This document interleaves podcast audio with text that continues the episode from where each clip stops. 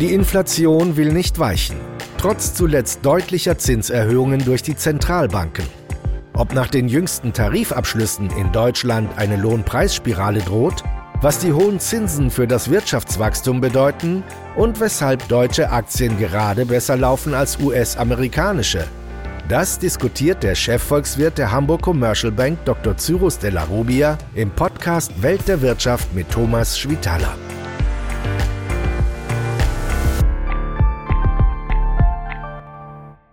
Die Situation hat schon etwas leicht Paradoxes. Da kommen positive Wirtschaftsnachrichten.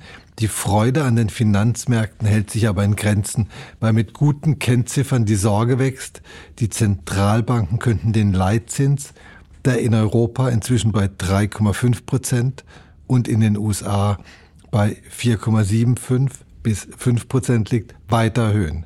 Und zwar, um endlich die Inflation in den Griff zu kriegen die immer noch deutlich über fünf Prozent liegt und eigentlich bei zwei Prozent liegen sollten. So, das waren jetzt ein Haufen Zahlen, aber unterm Strich steht das Ergebnis, das eigentliche Inflationsziel liegt aktuell in weiter Ferne, obwohl die Energiepreise gesunken und die Versorgungsketten wieder intakt sind. Cyrus, ist der Kampf gegen die Inflation verloren?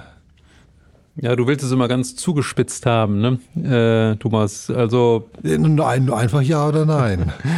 ja, so einfach geht es eben nicht. Äh, ich glaube schon, dass wir tatsächlich einen Pfad sinkender Inflation sehen, aber äh, dass äh, der Rückgang wesentlich zäher verläuft, als sich das viele vorstellen und dass es außerdem strukturelle Gründe dafür gibt, warum wir tatsächlich auf absehbare Zeit zwei Prozent nicht mehr erreichen werden. Also wenn du es wirklich auf diese zwei Prozent runterbrichst, dann ja.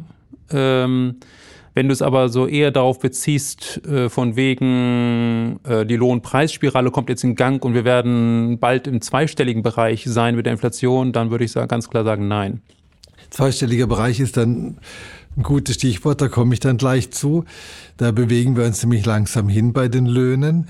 Aber nochmal zurück zum Inflationsziel. Du sagst, die zwei Prozent sind nicht zu erreichen. Das ist aber erklärtes Ziel der Europäischen Zentralbank. Wie geht das zusammen? Das ist in der Tat ein bisschen schwierig zusammenzubringen. Es ist natürlich äh, für die Europäische Zentralbank sehr schwierig, in der jetzigen Situation zu sagen, wir geben dieses Inflationsziel auf und geben uns mit drei Prozent zufrieden. Äh, Tatsache ist aber, dass sehr viele strukturelle Gründe dafür sprechen, dass die Inflation, dass die Teuerungsrate dauerhaft relativ hoch bleiben wird. was sind denn das für strukturelle Gründe? Ja, das ist äh, allen voran die Demografie und der damit verbundene Arbeitskräftemangel. also immer mehr Leute verlassen den Arbeitsmarkt und immer weniger kommen nach.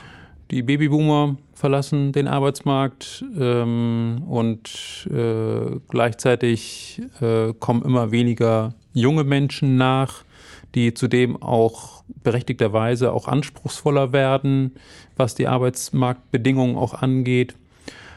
Also das ist aber auf jeden Fall ein Phänomen, was im Übrigen nicht auf Deutschland beschränkt ist, sondern global tatsächlich gilt. Also wenn man Indien mal ausklammert, ist das im Prinzip ein weltweites Phänomen, auch für die USA und für ganz Europa trifft das zu. Der andere Punkt ist äh, Klimaschutzmaßnahmen und Klima äh, oder Maßnahmen zum, zur Abwendung oder zur Milderung des Klimawandels, sprich äh, beispielsweise CO2-Abgaben, die erhöht werden über die nächsten äh, Jahre. Das ist auch ein ganz äh, wichtiges Thema, was die Inflation äh, über kurz oder lang auch weiter belastet.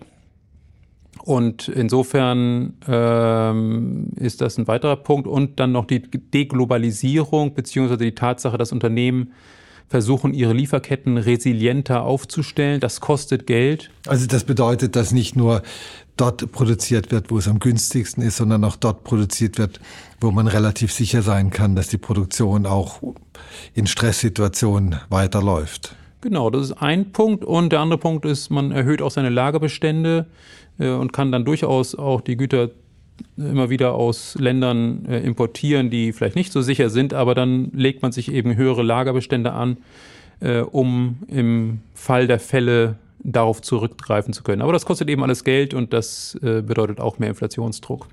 Mehr Inflationsdruck kommt auch äh, von den Lohnerhöhungen. Die berüchtigte und gefürchtete Lohnpreisspirale. Du warst ja immer und bist es immer noch ganz optimistisch, dass wir uns da nicht reinbegeben. Jetzt liegen aber die Abschlüsse im öffentlichen Dienst vor, die Tarifabschlüsse, und man kann sagen, Glückwunsch, liebe Gewerkschaft, 3000 Euro Sonderzahlung plus ab nächstem Jahr und bis zu, da sind wir bei den zweistelligen Werten, 15 Prozent mehr Geld. Ich finde, das sieht ganz gewaltig nach Spirale aus. Also ich würde das ein bisschen relativieren wollen, diesen Abschluss. Die Abschlüsse liegen, wenn man die Ausgleichskomponente von 3000 Euro erstmal rauslässt, das ist eine Einmalzahlung. Dann liegen die Abschlüsse je nach Tarifgruppe zwischen knapp unter 10 Prozent bis fast 17 Prozent. Im Durchschnitt so vielleicht so 10, 11 Prozent über alle, über alle Tarifgruppen hinweg. Ähm, das ist eine ganze Menge. Das gilt aber tatsächlich erst ab dem 1.1.2004, äh, ab dem 1. März 2024. Und der Tarifvertrag selber gilt allerdings rückwirkend zum 1.1.2023 und gilt dann 24 Monate, also bis Ende 24. Das heißt, eigentlich muss ich diese 11 Prozent durch zwei teilen und habe dann pro Jahr 5,5 Prozent, mal ganz grob gesagt, äh, Lohnerhöhung pro Jahr, die dauerhaft ist. Und die insofern auch in die Kalkulation der Unternehmen auch auf der Kostenseite auch stärker hineinläuft. Äh, Lohnpreisspirale ist ja im Prinzip die Idee, die Kosten der Unternehmen erhöhen sich und äh, sie müssen das dann, um ihre Gewinnmargen zu halten, auch weitergeben in Form von höheren Konsumpreisen oder äh, Endproduktpreisen. Nun ist es so, dass die Unternehmen, das zeigen auch einige wissenschaftliche Papiere, äh, die letzten Monate durchaus sehr erfolgreich genutzt haben, um bereits jetzt die Gewinnmargen deutlich auszuweiten. Also die Preise, Sie haben die Preise erhöht. Sie haben die Preise erhöht und zwar über das hinaus, was an Kostensteigerungen zustande kam. Und äh, wenn man gleichzeitig bedenkt, dass jetzt viele Rohstoffpreise auch wieder sinken, ähm, dann gibt es für die Unternehmen durchaus Spielraum, um die Gewinnmargen bzw. um die Preise wieder etwas zu senken oder die Preise nicht weiter in diesem Ausmaß zu erhöhen. Und sie hätten eigentlich auch Spielraum, wenn äh, sie dazu bereit sind, auch die Gewinnmargen etwas wieder zu senken, nachdem sie eben sehr stark gestiegen sind. Ähm, also, ja, also, also, ja, ein, ein Punkt noch, weil ähm, die 5%, das ist ja immer noch weniger als die Inflation. Das heißt, wir haben eigentlich Reallohnrückgänge und insofern auch aus Unternehmenssicht real gar nicht mehr kosten. Das ist nämlich ein ganz wichtiger Punkt, finde ich. Du sagst, wir haben Reallohnrückgänge, obwohl wir einen Tarifabschluss haben mit äh, gewaltigen Zahlen. Klar, wenn man die über zwei Jahre streckt, mag das so sein, aber es gibt noch die 3000 Euro. Wenn man jetzt bei so einem, ich finde doch relativ positiven Abschluss für die Arbeitnehmerinnen und Arbeitnehmer schon Reallöhne abschmelzen sieht. Was heißt das denn? Heißt das, dass wir insgesamt damit rechnen müssen, dass der Wohlstand zurückgeht, dass das Wohlstandsniveau sinkt, weil die Inflation eben so hoch ist? Also ganz klar für die Arbeitnehmer, bei denen die Nominallöhne in einem geringeren Ausmaß steigen als die Inflation, bedeutet das erstmal ein, ein Verlust an, an das, Kaufkraft. Das wird doch bei den meisten so sein. Das wird bei sehr vielen so sein, ganz besonders natürlich bei den unteren Lohngruppen, wobei, und dafür, das macht der, dieser Vertrag ja eigentlich relativ gut, dass eben dadurch, dass äh, für die unteren Lohngruppen auch bestimmte Mindestbeträge auch ähm, ja, vorgesehen sind, kommen die unteren Lohngruppen in den Genuss einer höheren Lohnsteigerung als die höheren Lohngruppen. Also da, das findet schon durchaus Berücksichtigung, aber selbst nach dieser Berücksichtigung dürfte es für viele immer noch zu Reallohneinbußen kommen, wenn man bedenkt, dass die Lebensmittelpreise gerade mit einer Rate von in Deutschland von um die 20 Prozent steigen. Über alle Lebensmittel gerechnet oder? Genau, über alle Lebensmittel gerechnet. Also die, die Lebensmittelkomponente sozusagen aus dem Inflationskorb, die steigt derzeit in Deutschland mit einer Rate von ungefähr 20 Prozent. Obwohl die Butter wieder billiger geworden ist. Das mag sein, dass Butter wieder billiger geworden ist. Gleichzeitig äh, ist heute auch äh, zu lesen, dass Olivenöl äh, kräftig im Preis steigt, weil die äh, Hitzewelle in Südspanien und Italien äh, ein Problem darstellt für die Ernte. Also da droht sozusagen schon wieder neues Ungemach. Insofern ist auch nicht ganz klar, ob äh, diese Dynamik bei den Lebensmittelpreisen, ob die so schnell sich wieder umkehrt. Wenn wir jetzt dieses ganze Szenario vor uns äh, betrachten, was macht das äh, mit der Europäischen Zentralbank? Welche weiteren Zinsschritte erwartest du oder erwartest du überhaupt weitere Zinsschritte in Europa und in den USA? Ja, ich erwarte noch weitere Zinsschritte, äh, insbesondere in der Europäischen Währungsunion. Die EZB, die wird voraussichtlich Anfang Mai den Leitzins um 25 Basispunkte anheben. Dann auf vier ähm, dann auf ähm, Nee, 3,75, genau. 3,75. Du verwirrst mich, Thomas, äh, auf 3,75. Und dann im Juni nochmal auf, auf 4 Prozent. Der Einlagenzinssatz wird dann im Juni bei 3,5 Prozent liegen. Ähm, das gilt für die EZB, die so ein bisschen zwischen zwei Überlegungen hin und her pendelt. Die eine Sache ist natürlich die Inflation, die viel zu hoch ist und in, wo, die sie in den Griff bekommen will. Und auf der anderen Seite aber auch das äh, ja, Drohpotenzial oder die, diese Unsicherheit darüber, wie es denn mit der Regionalbankenproblematik in den USA weitergeht. Äh, da macht man sich jetzt aktuell wieder etwas verstärkt Sorgen, weil äh, eine größere Regionalbank First Republic wieder massiv unter Druck geraten ist und ähm, von daher bleibt das erstmal leider noch etwas auf der Agenda. Und insofern ähm, wird meines Erachtens die EZB nicht noch aggressiver vorgehen, obwohl die Märkte, wenn man sich die Terminmärkte anschaut, durchaus der Meinung sind, dass man sogar noch einen dritten Zinsschritt sehen könnte ähm, auf über 4 Prozent. Wie schaut es in den USA aus? In den USA äh, sieht es so aus, dass die äh, Federal Reserve Bank ja schon ähm, wesentlich früher angefangen hat, den Leitzins anzuheben und jetzt bei 4,75 bis 5 Prozent ist. Und da erwarte ich noch einen weiteren Zinsschritt und dann eine Pause ähm, und erst 2024 dann durchaus auch eine Leitzinssenkung. Dieses Thema Bankenkrise, hohe Zinsen, das betrifft ja auch äh, ganz normale Kreditnehmer, also die jetzt Kredit verlängern müssen und in zu ganz anderen, viel schwierigeren Konditionen verlängern müssen. Wie groß ist die Gefahr, dass äh, Banken, aber auch Unternehmen durch diese hohen Zinsen vermehrt in Gefahr geraten? Also es gibt besonders zinssensitive Sektoren, die ähm, den Anstieg der Zinsen stärker spüren. Das ist ganz klar der Bereich der Gewerbemobilien, ähm, wo höhere Zinsen ähm, sich stärker bemerkbar machen, zumal man in der Vergangenheit auch mit relativ engen Gewinnmargen da kalkuliert hat. Ähm, und wir sehen das auch. Wir sehen das in sinkenden Preisen für Gewerbemobilien, ähm, weil man jetzt einfach mit einem neuen Zins vergleicht und kalkulieren muss. Ist ganz klar, wenn ich ein Gewerbeobjekt gekauft habe mit einer äh, Marge oder mit einem, einem, einer Mietrendite von 3% und jetzt kriegt man für Bundesanleihen im zehnjährigen Bereich eine Rendite von 2,5% quasi ohne Risiko und ohne Verwaltungsaufwand und so weiter, dann ähm, ist es nicht mehr besonders attraktiv, ein solches Objekt zu äh, erwerben und dann wird man eher sagen, nee, also da muss schon ein bisschen mehr draufstehen. Was um, im Umkehrschluss bedeutet, das muss weniger oder muss niedriger bewertet werden.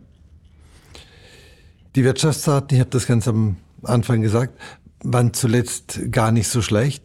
Beispielsweise, und jetzt kommt ein neuer Name, der HCOB S&P Einkaufsmanager Index, der sogenannte Purchasing Manager Index, auch PMI genannt. Ganz viele schöne Begriffe, den die Bank, hier unsere Hamburg Commercial Bank, jetzt als Namensgeber sponsert. Bevor wir zur Bewertung der Zahlen kommen, weshalb das Sponsoring Zeros? Also der, der HCOB-PMI äh, oder Einkaufsmanager-Index äh, von der Hamburg Commercial Bank, der ist ähm, insofern sehr interessant für unsere Bank, als das ein Konjunkturindikator ist, der weltweit bekannt ist und in jedem Finanzmedium, in jedem Wirtschaftsteil aufgegriffen wird, wenn äh, dieser Indikator publiziert wird. Das ist ein Frühindikator für die Konjunktur, zeigt Wendepunkte an in der Konjunktur, zeigt ähm, an, wie robust die Wirtschaft gerade läuft, und zwar sowohl im Dienstleistungssektor als auch im verarbeitenden Gewerbe, hat beobachtet auch den, den Bausektor. Und insofern wird die Wahrnehmbarkeit unseres Namens HCOB bzw. Hamburg Commercial Bank dadurch erheblich erhöht. Und das ist es uns wert, dass wir da eine Kooperation mit S&P Global eingehen. Die ersten Flash Reports, also die vorläufigen Zahlen sozusagen, sind die Tage rausgekommen. Vielleicht äh, eine kurze Einschätzung, wie, wie waren die denn? Ja, die waren insgesamt sehr erfreulich. Der umfassende PMI, der sowohl äh, das verarbeitende Gewerbe als auch den Dienstleistungsbereich umfasst, äh, der ist tatsächlich nochmal gestiegen sehr stark angetrieben oder eigentlich ausschließlich angetrieben von dem Dienstleistungsbereich, der immer noch sehr, sehr gut läuft. Ähm, während äh, auf der anderen Seite das verarbeitende Gewerbe doch ziemlich stark schwächelt. Also das ist so eine zweigeteilte Wirtschaft, die wir hier sehen. Ähm, das Gute ist, sage ich mal, Dienstleistungen spielen rein von der Gewichtung her eine größere Rolle für die Wirtschaft und deswegen ähm, zeigt sich im Gesamtergebnis erstmal noch eine, eine wachsende Wirtschaft und äh, das bedeutet letztendlich auch, dass die Prognose, die jetzt ja lange Bestand hatte, gerade von Seiten der, der Wirtschaftsinstitute und der Bundesbank, dass wir im ersten Quartal ein weiteres Mal äh, eine, einen Rückgang der, des BIPs, des Bruttoinlandsprodukts sehen könnten und wir insofern eine Rezession haben, ähm, das hat so gut wie keinen Bestand mehr. Also die Zahlen sind so gut, dass man fast sagen kann, die Gefahr einer Rezession in den USA oder auch in Europa ist gebannt oder ist nicht mehr so groß. Und wenn wenn es einen kleinen Rückschlag gibt, dann ist der aber wirklich nur minimal. Also ich habe diese Zahlen jetzt auf Europa bezogen, weil das sind, das sind ja auch die PMIs, die wir sponsern und, und die jetzt gerade rausgekommen sind. Für die USA ähm, sehe ich eine etwas größere Wahrscheinlichkeit einer Rezession. Da ist äh, die, das Risiko, dass die Turbulenzen am Bankenmarkt noch äh, direkter sich auswirken, einfach größer. Und insofern würde ich das da nicht mit, mit einer etwas geringeren Zuversicht ausschließen wollen. Lass uns gegen Ende nochmal auf die Aktienmärkte gucken. Und ich finde, da gibt es momentan eine recht interessante Entwicklung. Der DAX, also der deutsche Aktienindex, steht relativ knapp unter seinem Allzeithoch. Die Märkte in den USA hängen aber hinten dran. Der Dow Jones steht etwa 10 Prozent unter All-Time High. Der Nasdaq, die Technologiebörse, sogar 30 Prozent. Warum sind deutsche Aktien besser gelaufen? Also, dass der Nasdaq äh, so weit hinten liegt, hat äh, sehr stark damit zu tun, dass äh, die höheren Zinsen sich auch hier stärker niederschlagen als in der traditionellen ähm, Industrie, äh, weil Nasdaq bekanntermaßen der Index, wo die ganzen Technologieaktien und Technologieunternehmen unterwegs sind. Ähm, Technologieunternehmen versprechen immer Gewinne weit in der Zukunft. Und je weiter Gewinne in der Zukunft sind, desto stärker müssen sie sozusagen mit dem heutigen Zins abdiskontiert werden, also ja, berechnet werden, die Gewinne. Ein Gewinn, der in 50 Jahren anfällt, ist natürlich bei einem höheren Zins heute viel weniger wert als ein Gewinn, der nur mit einem niedrigen Zins von 1% abdiskontiert werden muss.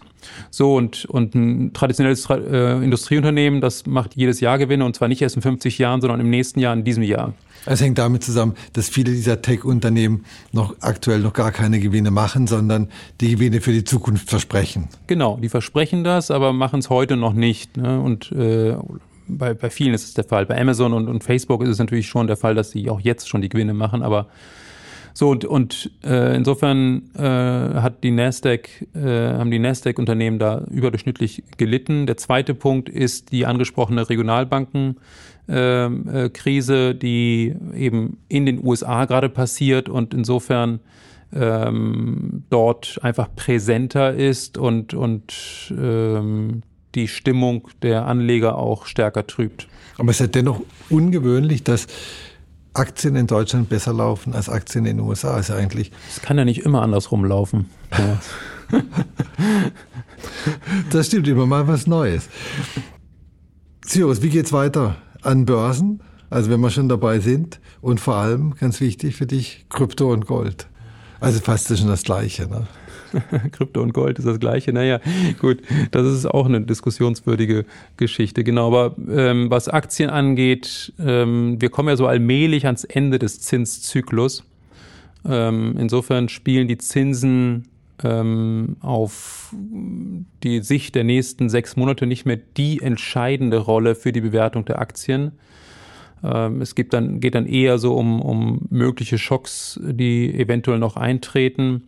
Aber wenn die nicht eintreten sollten, dann würde ich ähm, annehmen, dass sozusagen das, was wir an Zinserhöhungen bisher gesehen haben, dass das, dass da der Rest sozusagen noch mit verarbeitet wird und ähm, wir auf diesem Niveau ungefähr bleiben. Also gerade weil, weil der DAX eben schon so gut gelaufen ist, habe ich da nicht so viel Fantasie, dass das da noch äh, erheblich höher geht.